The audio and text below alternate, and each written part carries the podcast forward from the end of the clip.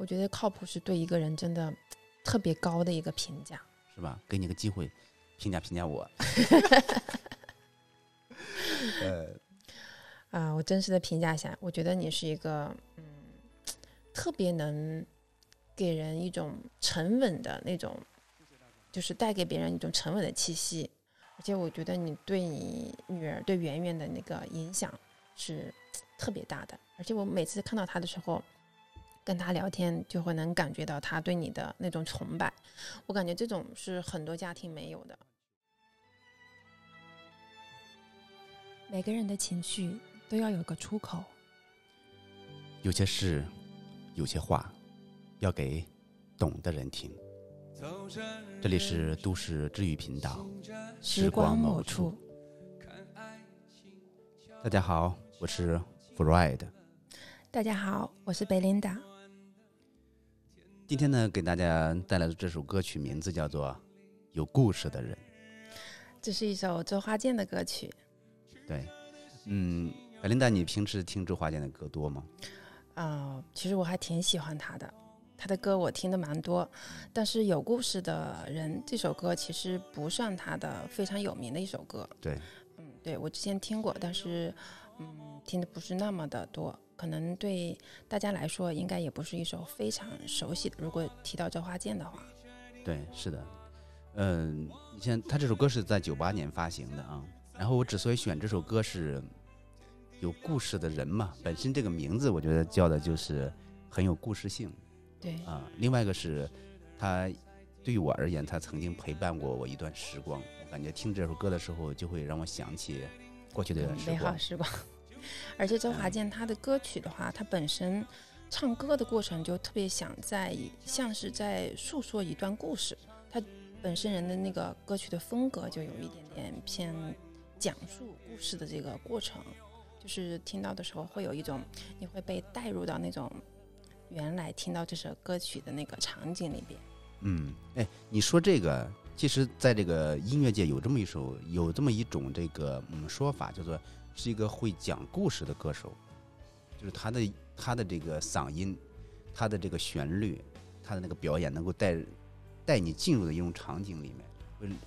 对他就是可能让你听众就有感觉是一种娓娓道来的在诉说一段故事的过程，可能这样人更容易就是跟这个歌手歌曲本身产生一种共鸣。对，是的，因为现在好多歌手你发现，比如说他喜欢炫技，对吧？呐喊型的，对吧？挑高音，对吧？然后嗯抓难度，然后来说的话，就是所谓的各种参数吧，就好像手机似的。但是真正的一首好歌，有的时候就让我感觉。你可以融入你的情感，他曾经带给你感动人的这种，对，所以说它会更加持久。是的，就是所有的歌曲，就是一旦走入人心，能让你情感产生共鸣的时候，你可能对它就会产生一种不一样的理解。包括再次听到它的时候，可能就会让你又想起一段时光。嗯，你说想起一段时光呢？刚才我们在聊的时候说的，我们这个相遇的这个时光，对吧？有有的时候，你真的是很难想象，我们竟然认识有将近五年的时间了。对，感觉时间真的是特别快过的，对吧？对，尤其是经历疫情这几年的时候，你就感觉时间像跳过了一段时间一样，就瞬间感觉过了好几年的那种时感觉。然后，因为我们平常在聊天的时候，你这我我对你有种什么感觉吗？什么感觉？就是你的，其实你的一种这个语音的调调里面是带着一点台湾的味道的，是吗？对。然后我像台湾人说话比较嗲嘛？嗲那么一点点，你知道吗？可能可能有一点，嗯，因为我家里的话，我是家里最小的一个小孩儿，然后我上面是有三个哥哥，就是我们家就女孩子很少，整个家族里女孩子都特别少，嗯嗯。而且我是整个家族里边最后一个小孩儿。就可能就是比较说白了，集万千宠爱于一身呗。可能就是小时候比较闹啊，这种就是会多一点。是。然后你知道吗？我在这么多女性当中，就是我我说这个那个群体来说的话，我对台湾女孩的这个印象是很好的。就是包括我我接触到好多嗯香港的或怎么样的，我我就感觉台湾的这个嗯女孩的话，真叫做温良恭俭让。就感觉是跟我们平时接触到的就是特别的不一样，是吧？对，你看，你包括现在最近的这些歌手里面，嗯，这个让大家又进一步认识的，像王心凌啊，对不对啊？然后像那个张韶涵啊，嗯嗯，你包括蔡依林啊等等的，其实他们都是，对，他们都身上都有这种台湾女孩的，很有台湾女孩的特点，嗯，就会呃，然后他会给你有很多小小的感动，就是他的一些生活的一些细节，然后内心比较呃温暖，然后不是那么的嗯，就是那那么那么的叫什么 strong will，知道吧？可能就比较比较细腻，对对，我觉得她相比而来说的话，就是既能够完成一个现代女性自身的本身独立，但又同时保持着一个女性中国的这种传统文化对于一种女性的认知，就是那种感受。温柔的力量。对 对，嗯。然后我们再回到这首歌，然后再泛起一些过去所谓的嗯美好回忆吧。我当时当时大学刚入学的时候，去网吧就听的这首歌，听的这首歌，当时高中的嘛时候啊，其实那个时候还是叫什么的，就所谓的谈了一次暗恋爱吧，就是那种那种感觉啊。我我我就感觉曾经的承诺，曾经的那个嗯那种想法实现了，因为当时我们那个升学率、升学的情况，各种情况的，按照我自己当时表现是很差的，我当时那数学各方面是非常差的，但是我完成了逆袭，就是感觉哎走出来了。虽然大学那个检那个报考的没没没有没有选好，但是我就是感觉当时嗯已经走出了那段故事，然后完成踏上了了承诺的感觉。新的征程。新的政治。呃，嗯，当时你你自己的时候，你是个什么感受？当时，嗯，这就是在上大学的时候，从高中上到大学，我上大学的时候，其实我感觉我一路的话走，从读书到大学，相对还是比较顺的，就是没有太多的那种坎坷，就是很很平凡的走过了我的学业的这个生涯。包括读高中的时候，我们那时候确实是会比较累啊，然后学校里边经常放的歌曲。可能就是什么周华健的一些歌，还有是刘德华的一些歌雨无，阻。他是会在早晨每每天就是六点五十的时候放那个音乐，然后呼唤你去呃，起床啊，嗯对吧？然后去为了理想拼搏拼啊，搏。对，就是这样子。呃，然后从毕业之后，然后到读大学的时候，我自己的感觉就是比较大的变化的话，可能就是约束一下减掉了，因为真的没有嗯说非要必须实现一个什么目标，嗯就感觉因为你大学的话就把自己的学业做好，然后顺利的毕业，就当时是这么想的，就 OK，就是相当于完成你自己的整个一个规划嘛。嗯，可能按照你这个说法的话，你就是一直就是一种三好学生走下来的呗，对不对？就是读书的时候相对比较，嗯，不是那种太出挑的，嗯但也不是那种让大家就是家长老师要操心的那种，嗯就相对来说是比较，呃，比较省心吧，感觉。那我们不是，我们一路是玩过来的，你明白吧？因为我们家整体的话，感觉父母本身就是那种放养式的教育，他不嗯会说逼着你要读书啊，怎么怎么样，或者非要做什么，嗯，他们是对这块儿是很持一个开放性的态度的。就包括哦你读书，你想学什么专业或者是怎么样，都没有说强制啊，女孩子要去当医生啊，去当老师啊，嗯必须要去国企啊，你这样要稳定啊，他没有，他就觉得你要去做你自己喜欢的，不要去压抑自己。嗯嗯他对我说过的一句话就是说，你不要去强迫别人，同样也不要去强迫自己。嗯，哎，这句话我告诉你是在国外是非常非常什么的一句话，非常非常重要和非常核心的一句话。对，啊而且我感觉这句话的话，可能真的要伴随人很长很长的时间，嗯包括你工作之后，嗯，还要跟别人相处的时候，有时候人会有一些不同的看法，有一些呃思想冲突的时候，人嗯是很容易去凌驾于别人的想法之上的，就有就就会不自觉的带出来那种去强迫别人，或者是说其实都是无意识的，嗯，就是想让他认同你，你就嗯会有各种各样的呃就是一些说法呀，去可能说服别人嗯这样的一个过程。其实整个过程你看的话，还是会有那么一点强迫别人的成分在里边的。嗯嗯可能用一种更开放、更包容的态度去处理这些事情，可能会更好一点。对，你现在刚才你父母说的那种说法，嗯，就是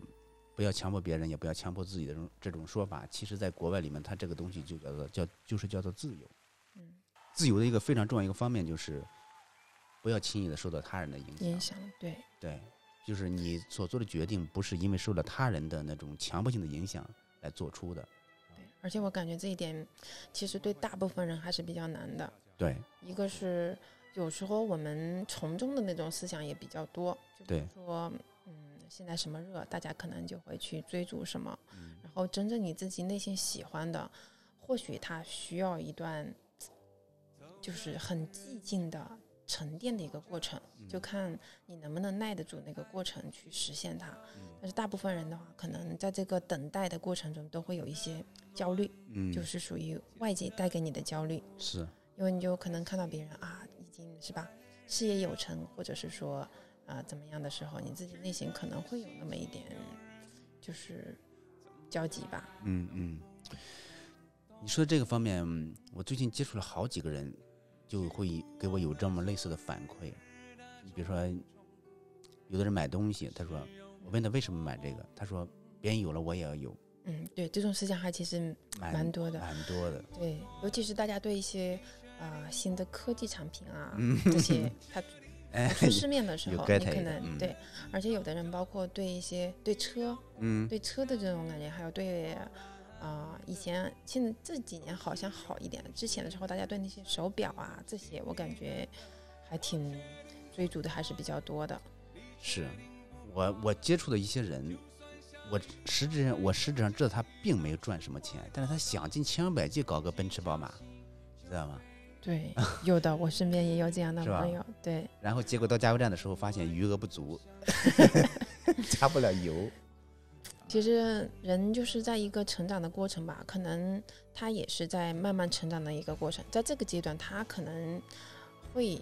比较看重那些物质的浮在上面的东西，可能经过这段时间的时候，他真正拥有过这段这个事情的时候，拥有过这些东西的时候，再去过段时间去看的时候，他或许会觉得那个东西真的不算什么，而且也没有带给他什么实质性的一些没成长有。，绝对没有。对我跟你说，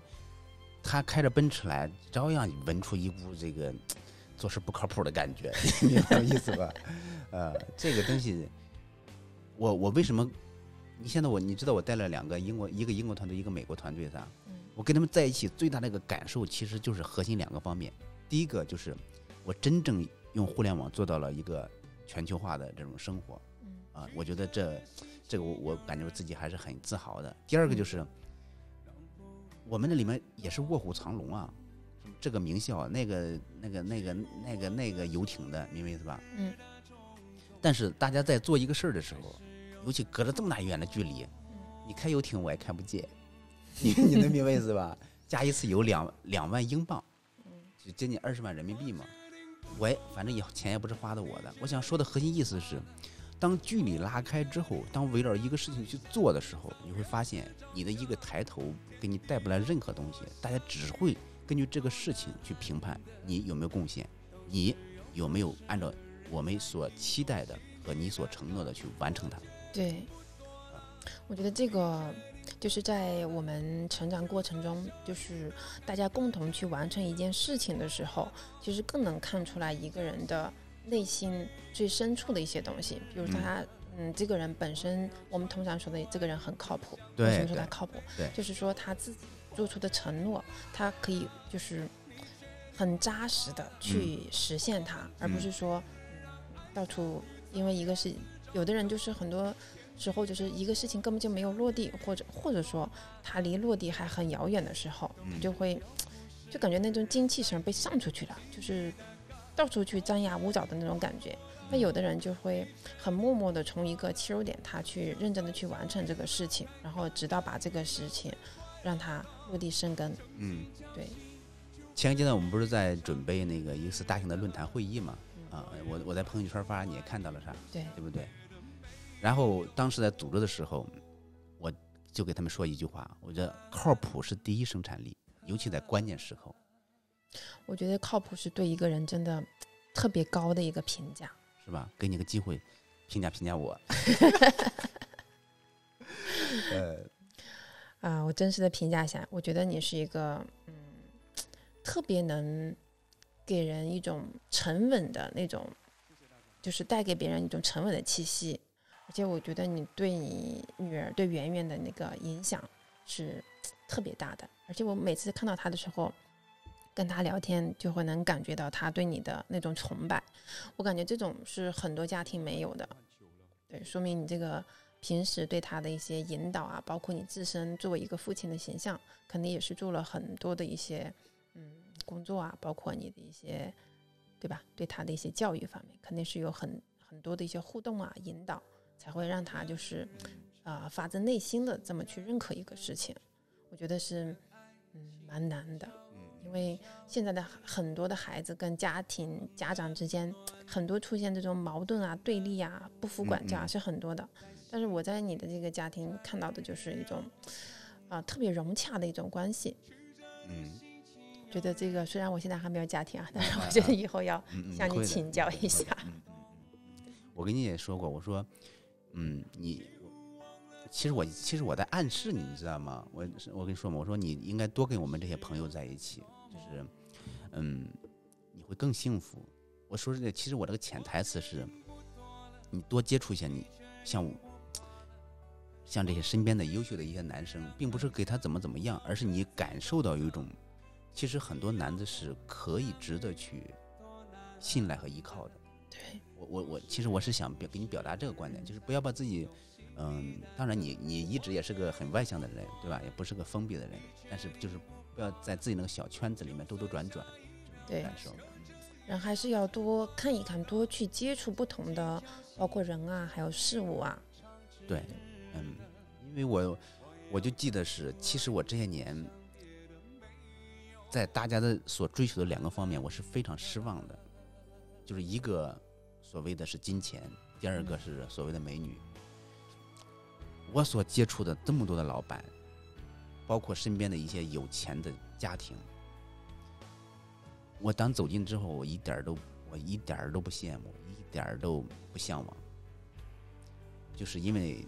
他们已经只有钱了，没有没有什么别的东西，所有的东西的关系的建立，很多都是赤裸裸的利益关系，哪怕是这个儿子与儿子之间，所以说有些事情是让你让让人感觉到是很痛心的，没有太多真的东西了，明白吗可？能大家追求的东西可能本身也不是那么的一样，嗯但是我也有看到过很多，就是我们认为的啊有钱的人或者怎么样，跟他们其实有时候过得并不快乐，嗯，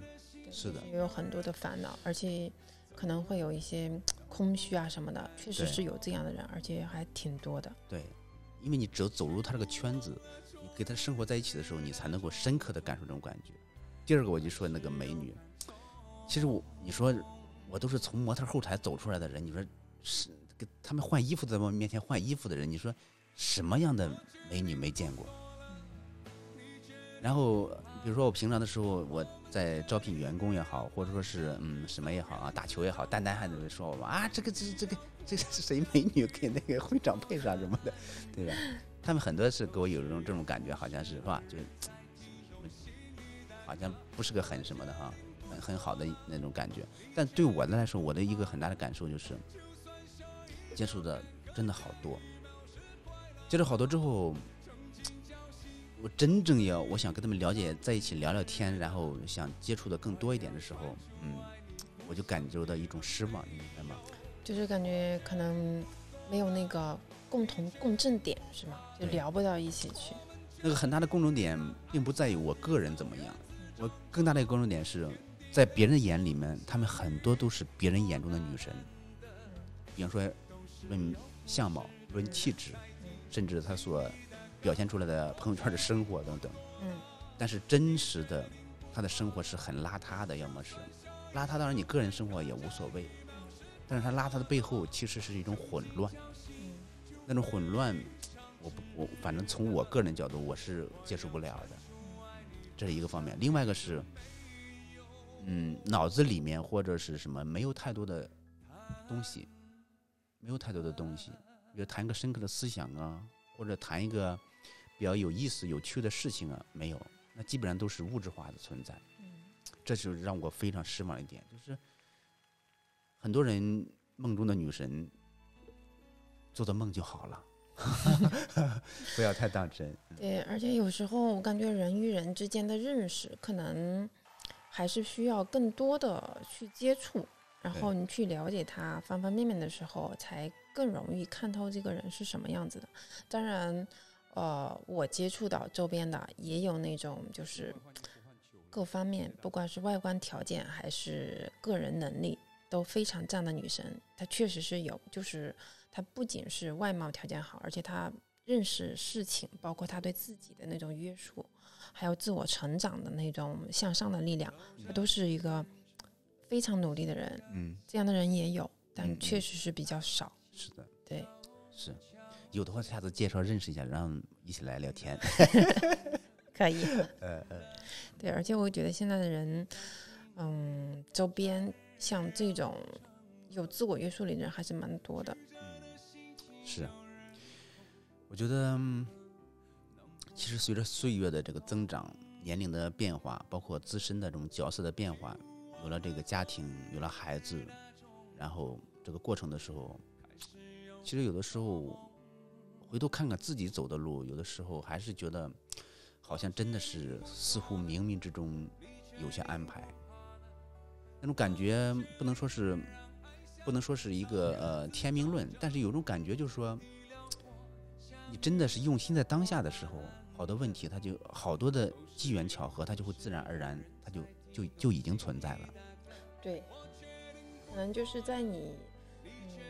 一步一步走的，可能就是无形中的。你往这条路上走，可能你自己本身也没有太多意识到它，但它其实已经是存在的。可能你走到某某个点的时候，你才发现，突然发现，哎，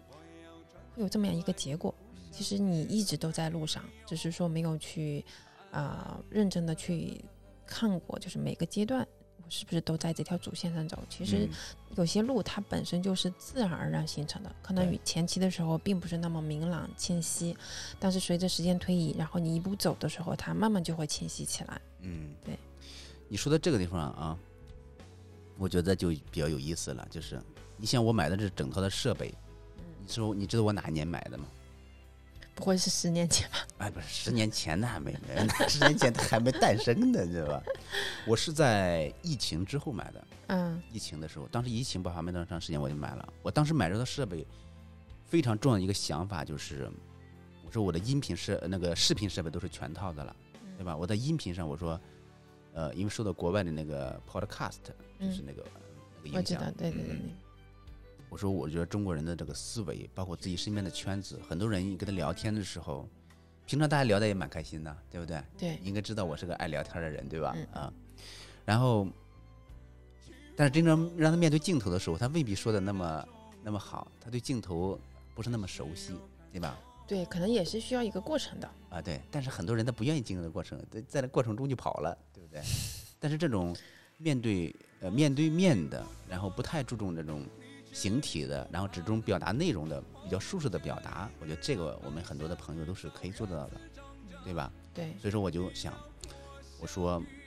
我要把生活的一些比较有感动的事情，除了视频之外，还要用音频的方式记录下来，包括身边一些比较有趣的人或者自己想去了解的人，我就用这种方式把它记录下来。对，也可以作为自己生活里一部分，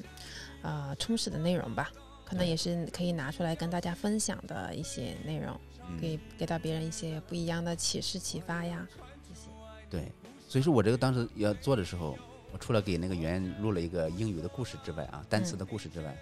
我就一直在找这个人，知道吧？嗯就是一直在找一个类似这样的搭档，你知道吧嗯？其实我之前我考虑过你，你明白吗？后来我是怎么被 pass 又又进来的？呃，因为你找不到另一个人了，找不到别人了，是吧？别无选择。嗯因为我想的话，我要找一个认识足够久的人，嗯，我们我觉得一算时间，嗯，掐指一算五年了，对吧？对，可能你两年前找的时候觉得不够久，找了两年没找到，已经找到第五年的时候，发现可以了，这个满足条件。呃，因为我对人的这个信任，它是我觉得需像我们之前聊的，它是需要时间和事件的这个过程的啊。然后呢，因每次我们几个聊天，大家在一起又很开心，知道吧？对啊当然你本次你还是没有那么的放得开啊，还是比较用你的话说比较沉稳，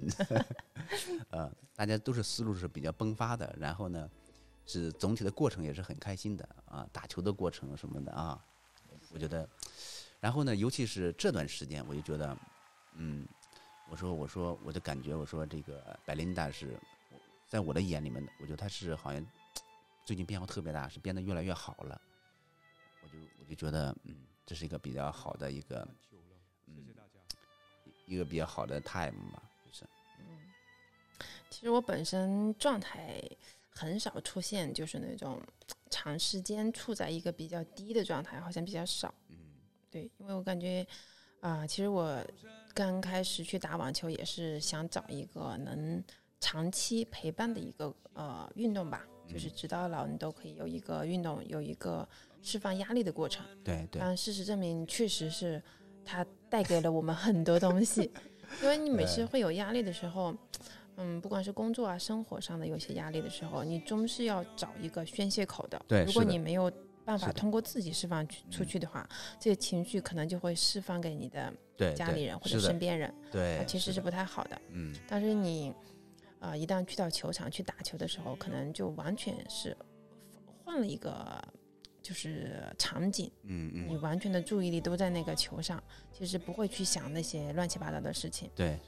然后你经过这个释放之后，你会发现整个人就会轻松很多。嗯就像我们说的那种大脑需要休息，对但你就要给他制造这个，让他从原来那种混杂的情况下，让他停下来，嗯让他进入另一个状态，然后这样让他得到休息之后，可能原来的情绪就不会有那么多了。是的，是，是的，我觉得这个真的是有这个效应。你看我每次打球，你看得到，有的时候大喊大叫是吧？拿那个球 拼命的然后发力什么的。其实，在我我我当时我也跟他们说，我说我我打球就是两个，一个是确实爱这个运动，对吧？然后 爱打球，另外一方面我说我是把它当做一个释放的口子，你 知道吧？要是看谁不顺眼，还可以打他，是吧？不仅打球，还打人。呃，反正是球打的，对吧？嗯，好了，然后呢，嗯，我们把时间控制一下，然后呢，最后再分享一个小小的故事，作为我们这期的结束，也是作为我们接下来的开始。就说，呃，在我们相遇初的时候，嗯，那是在二零一七年了，对吧？像刚才我们聊的，就说，其实当时我们家领导是派来我们家这个艾米去看我为什么每次晚上去打球的，是不是有什么女孩子啊？然后他开始看了，回家就报告说：“哎，真的真的有个小姐姐，长得又白又漂亮，你知道吧？”呃，我们家领导也去在外面看过几次，他别以为我不知道，我知道，我看到了，你知道吧？然后呢，但随着这个打球的过程在不断的持续，然后包括这个艾米她也打网球嘛，对吧？然后他就喜欢变得喜欢给你打网球了，你懂我意思吗？然后我觉得艾米打球进步还是非常大的。嗯嗯，而且我感觉他这几年也有很大的变化。从我刚开始认识他的时候，我感觉她就是一个略微比较害爱害羞的那种小女生、小孩的那种感觉。然后现在就感觉她就是已经成熟到那种落落大方的那种感觉，她会主动去跟你交流啊，这嗯种。而且她去球场打球的时候，也看不到她那种怯场啊，或者或者是什么样的一些。他他也是比较喜欢打关键球，对，而且我感觉她整个这几年变化真的挺大的。我说还跟还有个变化，也是让我比较骄傲的，就是他从九岁开始就自己去上学了啊，啊，上学方向都是自己。然后这是暑假十岁嘛，嗯，然后开始已经摆摊儿自己做老板了，赚了两百多块钱了。可以。然后做那个冰粉呢，嗯，然后自己在网上在网上学课程，在网上买资料，然后回来啊自己加工，自己去卖。自己营销，对可以，这一整套已经出来了。对对，呃，我觉得这个也是让我感觉到很开心、很自豪的。而且我感觉这些可能也是很大程度上受你的影响，因为他在怎么样的环境里边成长，他就会朝哪个方向去发展。这就是耳濡目染的一个过程。嗯，好了，这就是我们本期的这个节目的开始，也是结束吧。就是一次有故事的人啊，五年了啊。然后我们希望通过这次节目，然后既是对过去的一个情绪的连接，也是接下来的一个开始。我们希望我们的人生每一个都是有一个自己的故事可以讲的人。对，就是我们人生中会有很多的事情发生，然后有这些事情的时候，我们也会希望我们多一些思考，包括多一些对别人的理解，嗯，跟别人的倾诉。是的，好啦，下期再见，拜拜。拜拜。